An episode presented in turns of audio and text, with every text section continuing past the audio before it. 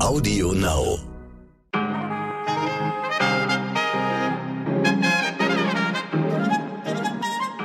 Guten Morgen, meine lieben Zuhörerinnen. Heute ist Dienstag, der 20. September. Ich bin Michel Abdullahi und das ist heute wichtig mit unserer Langversion.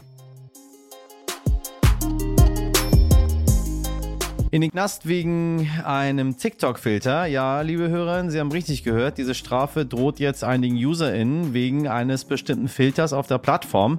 Die kurzen Videoclips zeigen Menschen aus aller Welt, die ein Batzen Geld in der Hand halten und den zählen. Aus dem Nichts erscheint der türkische Präsident Recep Tayyip Erdogan in Form eines Filters hinter ihnen, der sie auffordert, ihr Geld in Sicherheit zu bringen. Nun, liebe Leute, dass das Land nicht unbedingt für seine Presse- und Meinungsfreiheit bekannt ist, ist uns allen seit dem Fall Böhmermann bekannt. Deshalb ist es auch nicht verwunderlich, dass die Istanbuler Generalstaatsanwaltschaft gegen diese, wie es heißt, beleidigenden Videos bereits ermittelt.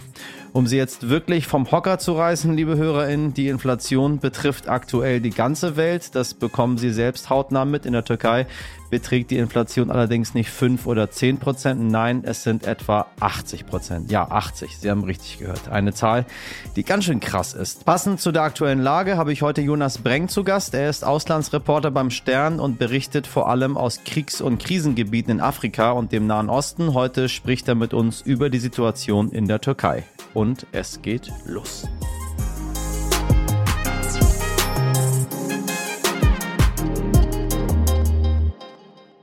Zuerst das Wichtigste in aller Kürze. Erst wollte Bundeskanzler Olaf Scholz in Sachen Panzer keine Alleingänge, nun liefert Deutschland sogar noch mehr an die Ukraine. Vier weitere Panzerhaubitzen 2000 aus den Beständen der Bundeswehr gehen nun nach Kiew. Es handele sich um gebrauchte und wieder instand gesetzte Hochleistungsgeschütze der Bundeswehr, die nun trotz der angespannten eigenen Materiallage an die Ukraine abgegeben werden sollten, erklärte das Bundesverteidigungsministerium.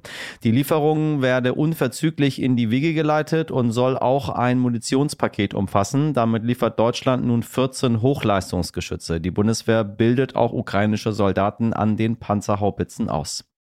Als Tourist nach Europa zu reisen ist kein Menschenrecht, sondern ein Privileg, sagt die estnische Ministerpräsidentin Kaja Kallas. Und genau dieses Privileg gibt es für Russinnen nicht mehr, zumindest wenn sie für einen Urlaub nach Estland, Lettland, Litauen oder Polen einreisen möchten. Denn dies ist seit dieser Woche nicht mehr möglich. In den letzten Monaten seien immer mehr russische Staatsbürgerinnen eingereist und dies sei aus Sicht der betroffenen Staaten ein Sicherheitsrisiko. Außerdem auch aus politischen und moralischen Gründen unerwünscht. Alle anderen europäischen Staaten stellen nach wie vor Visa aus.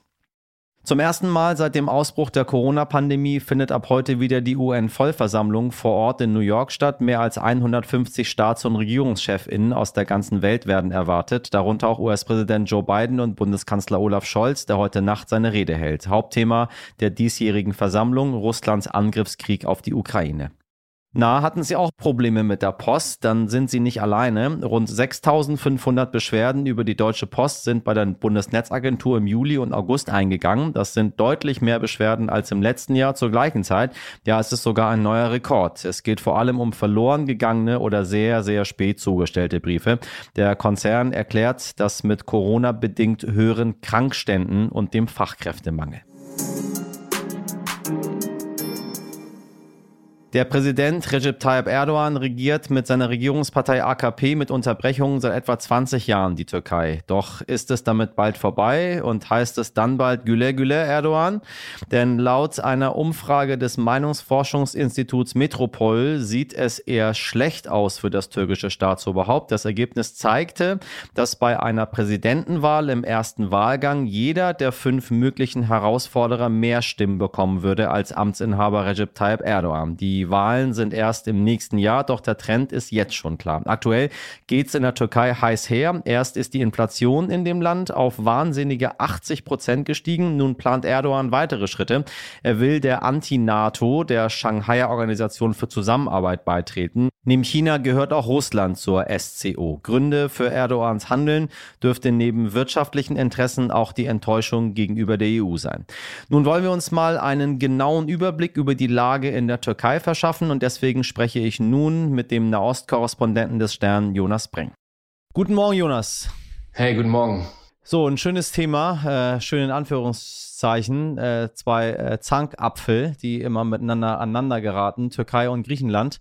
Ähm, fangen wir mal mit der Türkei an. Äh, wir haben ja eine sehr hohe Inflation gerade in Deutschland. Wenn wir auf die Türkei gucken, dann sehen wir Inflation über 80 Prozent. 80, 8-0. Äh, wie ist die Situation dort aktuell? Wie geht es den Menschen? Ja, also die Lage ist genauso dramatisch, wie die Zahlen das im Prinzip ausdrücken. Und man muss wahrscheinlich davon ausgehen, dass die Warenzahlen noch viel höher sind. Also es gab im Juni eine Untersuchung von einer unabhängigen Stelle, die hat sogar von 170 Prozent Inflation gesprochen. Ich war jetzt äh, in den letzten Wochen mehrfach im, im Land und ähm, das heißt, dass Leute ihre Wohnung verlieren, dass sie kein Geld haben, äh, das Benzin zu bezahlen, mit dem sie zur Arbeit kommen und dass sie hungrig ins Bett gehen. Also das Wort Inflationskrise äh, heißt im Türkischen, glaube ich, noch ein bisschen was anderes mhm. als in Deutschland. Und das Problem ist, dass es eben vor allem die Menschen mit schlechten Einkommen trifft. Ne? Also Angestellte, die die Preise, diese hohen Preise nicht an ihre Kunden weitergeben können. Und im Moment, und das haben viele gespiegelt, mit denen wir vor Ort gesprochen haben, wollen einfach alle nur noch weg. Also es gibt einen krassen Brain Drain, es gibt äh, Leute aus dem Gesundheitssektor, die raus wollen, ähm, Krankenpfleger, Ärzte, die nach Deutschland äh, unbedingt wollen. Und das ist natürlich ein Befund, der Erdogan ein Jahr oder knapp ein Jahr vor den Wahlen nicht gefallen kann. Äh, wir hatten das ja früher, also zu meiner Kindheit, Inflation in der Türkei immer sehr hoch, die Währung nichts wert, ähm, weiß ich nicht, eine Cola irgendwie in der Türkei für eine Million Lire. Ähm, das hat man ja mal in den Griff bekommen, als man mal eine Währungsreform eingeleitet hat. Jetzt ist die Lage aber doch wieder so, wie das einst mal war. Warum ist die Lage so extrem? Also was treibt denn die Inflation so dermaßen an? Also die Türkei hat einerseits das gleiche Problem wie die ganze Welt und das sind die hohen Energiepreise, die wir seit dem Krieg in der Ukraine sehen. Aber die äh, strukturellen Probleme, die in der Türkei äh, schon vorher äh, vorhanden waren, hauen halt jetzt richtig rein. Also man kann sagen, dass sich die Türkei ungefähr knapp seit 2018 auf einem Schlingerkurs befindet und es ist eben nicht nur der, der Währungsverfall, sondern auch eine hohe Arbeitslosigkeit. Ganz viele Türken haben hohe Schulden äh, in den letzten Jahren angehäuft. Und was diese Einzelprobleme jetzt im, im Einzelnen ausgelöst hat, äh, das ist natürlich eine komplexe ökonomische Frage. Aber man könnte vielleicht, wenn man so eine allgemeingültige Diagnose stellen äh, wollen würde, könnte man sagen, dass die türkische Wirtschaft in den letzten Jahren so ein bisschen das Opfer der türkischen Politik wurde. Wir haben, wir erinnern uns ja noch an den Putschversuch äh, 2016 und seitdem fährt Erdogan einfach einen wahnsinnig autokratischen Kurs und hat damit ähm, viele ausländische Investoren in den letzten Jahren verschreckt. Das heißt, es ist immer weniger Geld ins Land geflossen. Dann haben wir mehrere Sanktionen gegen die Türkei gesehen. Auch das wieder die Folge von Erdogans Alleingängen. Und das hat der türkischen Wirtschaft in den letzten Jahren ziemlich zugesetzt. Ähm, und in der Folge, ne, das ist so wie früher auch, wurde die Währung halt immer volatiler und die türkischen Sparer haben so ein bisschen mhm. die Hoffnung und das Vertrauen verloren und haben ihr Geld viel in, in Dollar umgetauscht. Dann kam Corona und jetzt eben der Krieg und das hat sich so zu einer Gemengelage äh, verdichtet, die diesen perfekten Sturm jetzt ausgelöst haben. Ich meine, der Präsident ist auch in einem sehr, sehr großen Clinch mit der Zentralbank. Seit 2019 hat er, hat er drei Zentralbankchefs äh, verschlissen, immer wieder mit denen gestritten. Ähm, und dann, ja, zu, ich glaube, aller Überraschung, wir haben auf der einen Seite eine galoppierende Inflation äh, und was passiert dort? Der Leitzins wird von 14 auf 13 gesenkt. Also das genaue Gegenteil, was eigentlich gemacht werden sollte. Ein Schritt, der sehr überrascht hat. Ähm, er ist doch schon jetzt ziemlich unter Druck, oder nicht? Ich meine, im kommenden Jahr wird gewählt und jetzt prophezeien alle, ja, das Ende war noch nie so nah. Ich bin da ehrlich gesagt ein bisschen skeptisch, äh, aber du bist ja der Auslandsreporter. Also ähm, äh, erzähl mal aus dem Nähkästchen und auch äh, von den Fakten. Was denkst du, wie das aussieht? Ist er, ist er so angeschlagen, wie das gerne im Westen dargestellt wird, oder ist es alles Pustekuchen? Ja, ist er. Also ähm, ich glaube, man darf nicht unterschätzen, wie gut die Reputation von Erdogan im Land selbst noch ist, aber diese Wirtschaftskrise in diesen Ausmaßen, die setzt ihm halt richtig zu. Und du hast es ja eben angesprochen, dass er ähm, drei türkische Zentralbankchefs abgeräumt hat in den letzten Jahren. Und das ist einfach die Folge eines, eines finanzpolitischen Kurses, der einfach wahnsinnig umstritten ist. Den könnte man vielleicht so labeln, Wachstum oder nix. Mhm. Das ist eine, eine wahnsinnig riskante Wette, die er gerade eingeht. Also er ähm, versucht, die Zinsen oder das Geld günstig zu halten, damit die Wirtschaft weiter wächst bis zu den Wahlen, weil er glaubt eigentlich nur damit, ähm, eine Chance zu haben, äh, den Wahlsieg davon zu tragen. Und ähm, das ist allerdings bei, bei, bei der jetzigen Ausgangslage nicht sicher, ob ihm das gelingt. Ähm, die Leute leiden, wie gesagt. Er hat ähm, versucht, mit ähm, einer Erhöhung des Mindestlohns so ein bisschen gegenzusteuern, um die Effekte niedrig zu halten. Aber er rückt nicht so richtig ab von diesem Kurs. Und ähm, jetzt ist es natürlich offen, was daraus wird. Aber die Leute verlieren das Vertrauen in seine Fähigkeiten. Und das, da muss man sich vielleicht noch mal ganz kurz vor Augen äh, führen, dass er eigentlich immer einen wahnsinnig guten wirtschaftspolitischen Ruf hatte. Also unter Erdogan hat die Türkei es geschafft, zwischen 2001 und 2013 ihr Bruttoinlandsprodukt zu verdreifachen. Ähm, 2001, als Erdogan ins äh, Amt gekommen ist, war es auch eine Wirtschaftskrise, die diesen äh, Wahlsieg möglich gemacht haben. Und deshalb ist es jetzt fast ein bisschen ironisch, dass jetzt die nächste Wirtschaftskrise ihn vielleicht aus diesem Amt wieder katapultieren könnte. Ich habe so ein bisschen Munkel hören von EU-Diplomaten, dass es immer wieder heißt, also der Mann ist ja schlau, er weiß ja, was er macht. Er ist lange an der Macht, äh, er kennt sein Land und er hat immer noch äh, sehr viele Menschen, wie du sehr richtig sagst, denen er einfach geholfen hat und die profitiert haben von seiner Politik. Äh, es ist ja in Deutschland immer so ein bisschen für die Leute schwierig zu begreifen, warum so viele Menschen in der Türkei an Erdogan festhalten, ähm, weil er einfach für sie auch sehr, sehr viel Positives gemacht hat.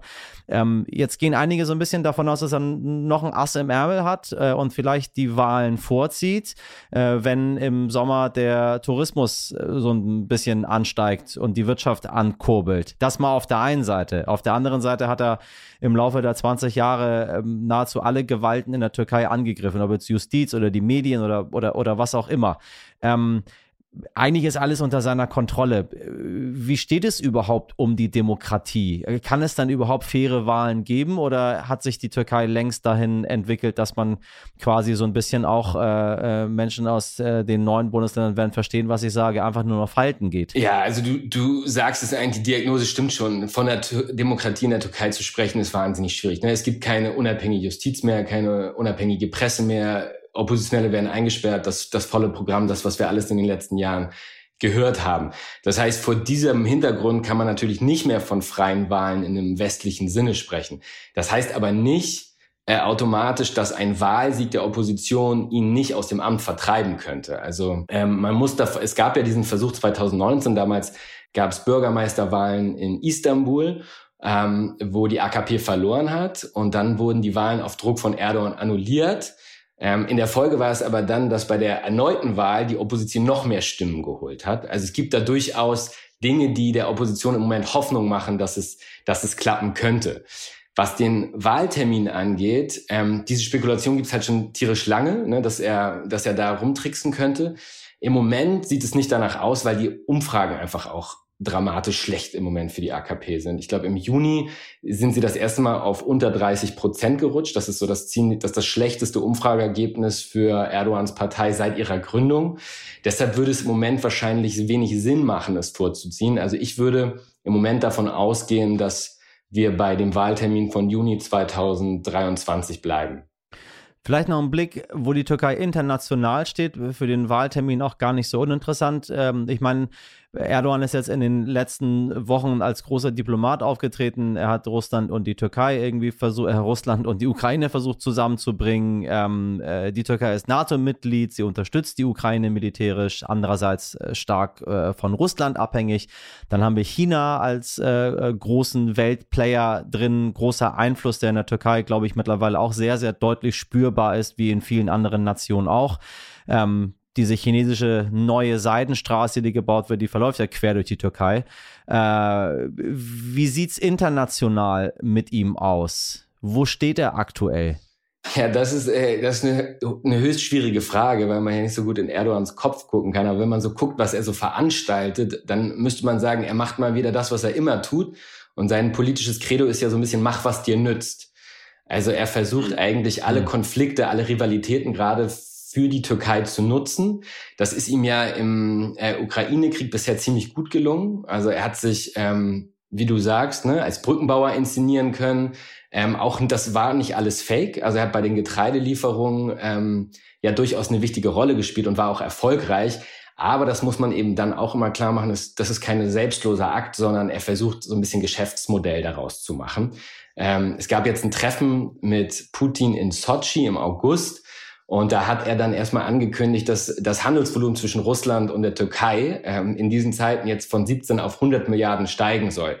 Das heißt, wir sind diese Provokation gern Westen ähm, schon ein bisschen gewöhnt. Ne? Er ist ja der ultimative Stresstest für die NATO.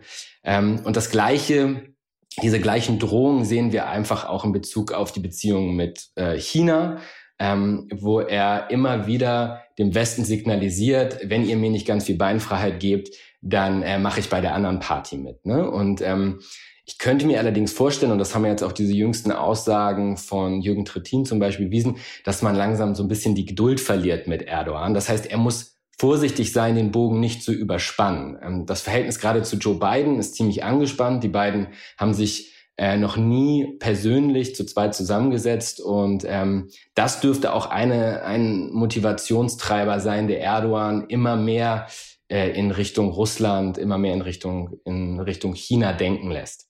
Vielleicht um die Klammer zuzumachen, was ich anfangs sagte, dieses Schreckgespenst äh, Türkei-Griechenland geistert ja immer so ein bisschen zumindest durch Europa. Ähm, Erdogan äh, droht ja allen seinen Nachbarn immer sehr gerne, äh, insbesondere den, den Kurdenmilizen äh, in Nordsyrien, dass er da mal ähm, einfällt oder einmarschiert und denen zeigt, wo der Hammer hängt, was er ja auch immer wieder ab und zu mal so in militärischen Operationen gerne getan hat. Ähm, nun hat er Griechenland doch relativ deutlich gedroht. Er hat gesagt, eines Nachts können wir kommen. Ähm, das ist ja schon ein bisschen mehr, als was er sonst getan hat. Und wenn Menschen äh, ja verwundet sind, dann machen die halt sehr, sehr sonderbare Dinge, wie du sehr richtig sagst, um von dem, was im eigenen Land passiert, abzulenken. Äh, kennen wir sehr gut von den Amerikanern beispielsweise. Äh, was möchte er da machen? Äh, möchte, er, möchte er Stärke demonstrieren? Will er ablenken? Ist dieser Konflikt, über den wir immer wieder reden, Griechenland, äh, Türkei, zwei NATO-Länder, ähm, ist da überhaupt ein militärischer Konflikt wirklich im Raum oder sind das so, so Drohgebaren? Also dieser Konflikt hat ja schon eine unglaublich lange Geschichte und wir sehen halt immer wieder, dass kurz vor den Wahlen die Rhetorik schärfer wird. Und ich glaube, dass ähm, es, man muss das, man muss das schon differenzieren, wenn es um die um Einmarsch in Syrien geht. Dann sind da gibt es sehr konkrete Pläne, die Erdogan verfolgt. Wenn es um den Fall Griechenland geht, ähm, dann würde ich, wäre ich sehr vorsichtig ähm, mit der Befürchtung, dass es da zeitnah zu einem Konflikt äh, kommen könnte, weil, wie gesagt, äh, Erdogan eigentlich als NATO-Mitglied kein Interesse haben kann an so einer, äh, an so einer Eskalation. Ähm, er ist sicherheitspolitisch total eng verwoben mit der NATO. Also äh, ein Konflikt vor den Wahlen an der Flanke ähm, sehe ich jetzt nicht, wie er ihm helfen kann. Was ihm allerdings hilft, ist den nationalistischen Geist in der Türkei anzufachen. Ne? Das, damit kann man Wahlen gewinnen. Das heißt, ähm, ich wäre, ich bin nicht allzu besorgt, dass es da zeitnah eskaliert. Jetzt hoffe ich, äh, klopfe ich auf Holz, dass, das, äh, dass ich da nicht eines Besseren belehrt werde. Aber was, glaube ich, die konkretere Angst sein müsste, ist, dass es zeitnah zu einer Invasion in, in Syrien kommt. Auch wenn ähm, Putin vor kurzem noch da ein Veto eingelegt hat, ist es nicht sicher, wie Erdogan sich, wenn die Umfragewerte weiter so schlecht sind, äh, an, der, an der Stelle verhalten wird. Jonas, ich danke dir für die Einschätzung zur Türkei. Danke. Gerne, bis bald. Heute nicht ich. Immer mehr Menschen treten aus der Kirche aus. Das hat viele Gründe. Manche glauben in den Zeiten der Krise nicht mehr an Gott. Andere sind nicht mit den Praktiken der Institution Kirche einverstanden. Und wieder andere möchten keine Kirchensteuer bezahlen. Und genau dem möchte ein Pastor entgegentreten, indem er den Glauben für Menschen dort zugänglich macht, wo die Menschen so sind, die eben nicht zum Gottesdienst kommen können. Außer euch, seid ihr noch da? Wollt ihr noch mal? Jaha, Sascha Ellinghaus geht auf den Rummel oder aufs Volkfest. Den Leib Christi hat er in zwei Brotdosen gepackt, das Weihwasser im Halb-Liter Colaflaschen gefüllt. Und so macht er sich 250 Tage im Jahr auf dem Weg zu Schaustellern. Ganz egal, ob sie auf einem Volksfest arbeiten oder im Zirkus auftreten, sie haben die Chance, dank Pfarrer Ellinghaus am Gottesdienst teilzunehmen. Dank seinem Klappalter und einer Mini-Orgel kann er flexibel in seinem Fast-Food-Truck reisen preisen und dabei sogar besondere Orte segnen, die sonst nicht so gesegnet werden. Einen Autoscooter zum Beispiel oder wie Sascha Ellinghaus am Ende seiner Messe vor den Bildern von Cindy Crawford und Marilyn Monroe formuliert hat. Wir danken dir für diesen neuen Autoscooter, dein Geist walte an diesem Ort. Ja, so kann Kirche doch Spaß machen. So, zurück vom Rummelplatz. Das war heute wichtig am Dienstag. Morgen gibt es eine neue Runde hier in Ihrem politischen und gesellschaftlichen Autoscooter. Bei Fragen und Antworten schreiben Sie uns doch gerne heute wichtig at Stern. In der Redaktion heute für Sie im Einsatz Mirjam Bittner, Dimitri Blinski, Laura Chapo, Jennifer Heinzel und Carla Wöllner. Produziert wurde diese Folge von Wei Quan. Morgen gibt gibt's wieder eine neue Runde hier. Also angeschnallt, angeschnallt, angeschnallt. Los geht die Fahrt und es geht los ab 5, 5, 5, 5, 5 Uhr morgen. Und nun machen Sie was aus diesem Dienstag. Ihr Michel Abdullahi, der Rumpelplätze, insbesondere den Hamburger Dom, sehr, sehr gern hat.